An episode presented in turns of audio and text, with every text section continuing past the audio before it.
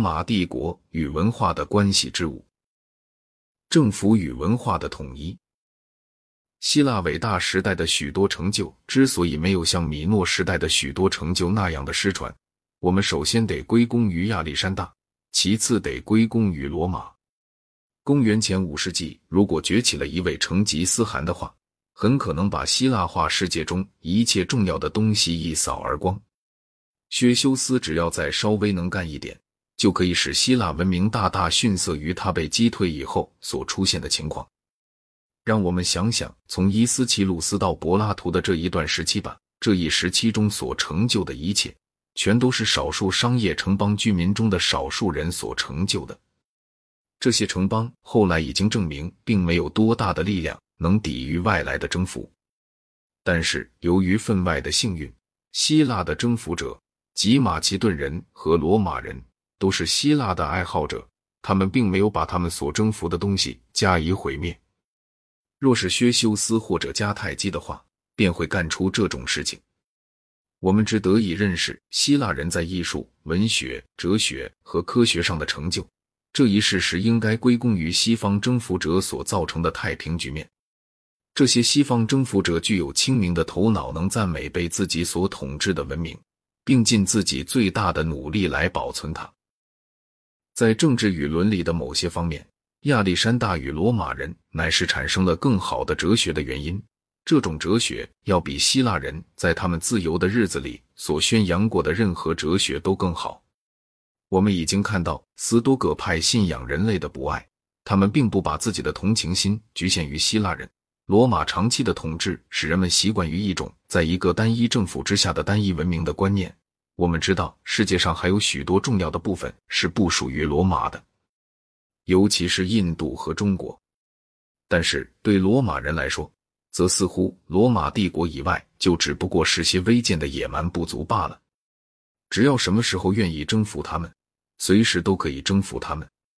在罗马人的心目中，罗马帝国在本质上、在概念上都是全世界性的。这种观念就传给了基督教会。所以，尽管有佛教徒、儒教徒以及后来的回教徒，但基督教会依然是公教。无畏的审判本世界是基督教会从晚期斯多葛派那里所接受过来的一条格言。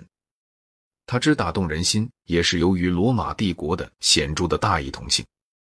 自从扎里曼时代以后，在整个的中世纪里，基督教会和神圣罗马帝国在概念上都是全世界性的。尽管人人都知他们在事实上并非如此，一个人类的家庭，一个公教，一个普遍的文化，一个世界性的国家，这种观念自从它被罗马差不多实现以来，始终不断的在萦绕着人们的思想。罗马在扩大文明这方面所起的作用，具有着极重大的意义。作为罗马军团武力征服的结果。意大利北部、西班牙、法兰西与西德的许多地方都开化了。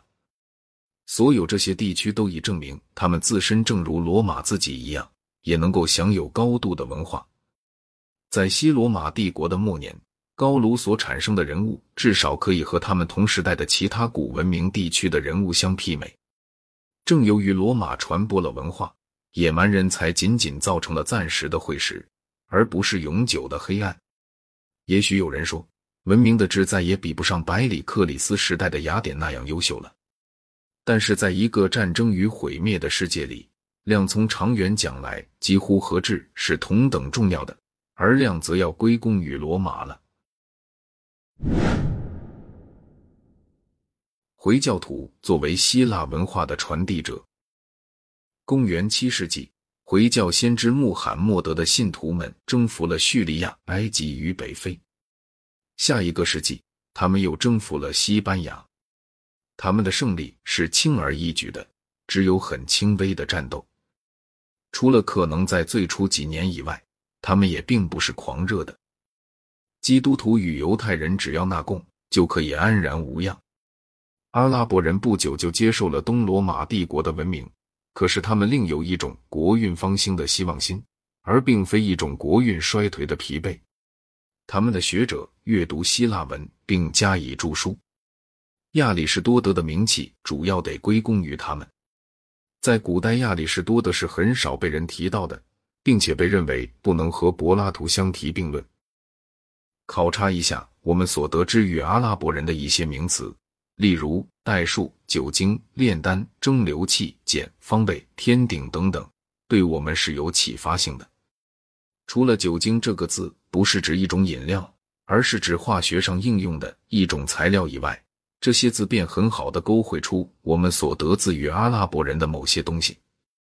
代数学是亚历山大港的希腊人所发明的。但是后来被阿拉伯人更向前推进了一步。炼丹、蒸馏器、碱都与想把贱金属转化为黄金的仕途有关。这种仕途是阿拉伯人从希腊人那里学来的。阿拉伯人从事炼金术时，还援引过希腊的哲学。方位与天顶是天文学的名词，主要被阿拉伯人用于占星术方面的。但这种自圆学的方法。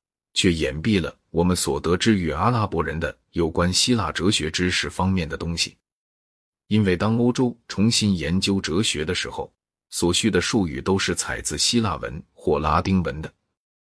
阿拉伯人在哲学上作为著书家，要比作为创造性的思想家更优越。对我们来说，他们的重要性就在于，唯有他们，而不是基督徒，才是只有在东罗马帝国被保存下来了的那些希腊传统的直接继承人。在西班牙，以及在较小的程度上也在西西里，与回教徒的接触才使得西方知道了亚里士多德。此外，还有阿拉伯的数字、代数学与化学。正是由于这一接触，才开始了十一世纪的学艺复兴。并引导到经院哲学。要到更晚的时候，从十三世纪以后，对希腊文的研究才使人能够直接去翻阅柏拉图与亚里士多德或者其他的古代希腊作家们的著作。但是，假如阿拉伯人不曾保留下来这种传统的话，那么文艺复兴时代的人也许就不会感觉到复兴古典学术的获益会是那样的巨大了。